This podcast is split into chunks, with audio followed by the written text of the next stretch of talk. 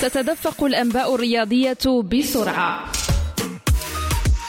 من ملعب إلى آخر في المغرب وإفريقيا وعبر القارات. آخر أخبار اللاعبين والأندية والمنتخبات وسائر الرياضات. في موعدكم اليومي مختصرات رياضية على ريم راديو.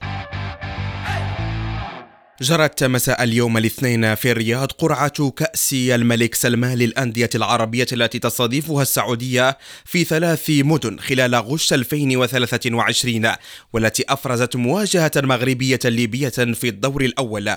وسيستقبل نادي الجيش الملكي برسم الدور الأول لبطولة نادي الاتحاد الليبي على أن تكون المباراة الإياب على ملعب الفريق الليبي. وبخصوص الأندية العشرة المتأهلة مباشرة لنهائيات فح حل نادي الوداد البيضاوي في المجموعة الثانية رفقة نادي الهلال السعودية والسد القطري والمتأهل الرابع من الدوري الأول. في حين جاء فريق الرجاء البيضاوي في المجموعة الرابعة رفقة شباب بالوزداد الجزائري والمتأهل الأول من الدور الأول والمتأهل السادس من الدوري الأول.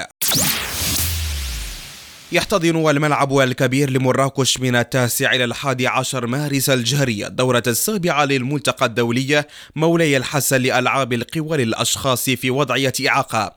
الجائزة الكبرى لمراكش بمشاركة 450 عداءة وعداء يمثلون 44 بلدا من إفريقيا وأوروبا وآسيا ومن الأمريكيتين. أعلن نادي باريس سان جيرمان متصدر الدوري الفرنسي لكرة القدم في بيان رسمي عن خضوع مهاجمه الدولي البرازيلي نيمار لعملية جراحية في الأيام المقبلة في كاحله الأيمن بالعاصمة القطرية الدوحة. وأوضح فريق العاصمة في بيانه أن نيمار الذي أصيب في التاسع عشر من فبراير الماضي خلال المباراة ضد ليل في الدوري المحلي عانى من نوبات عدة من عدم الاستقرار في الكاحل الأيمن في السنوات الأخيرة وأوصى الطاقم الطبي في باريس سان جيرمان بإجراء عملية جراحية لإصلاح الرباط من أجل تجنب خطر تكرار المعاناة محددا فترة الغياب عن الملاعب بين ثلاث وأربعة أشهر. إلى عالم الكرة الصفراء حيث توج النجم تشيلي نيكولاس جاري بلقب بطولة تشيلي المفتوحة للتنس. وذلك بعدما حقق انتصارا مثيرا على الأرجنتيني توماس مارتن في المباراة النهائية للبطولة.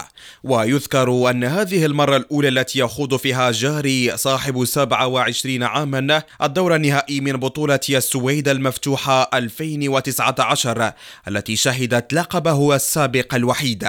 لكن لكنه أنهى فترة انتظار طويلة بعدما حظي بدعم واحتفالات هائلة من قبل الجماهير في تشيلي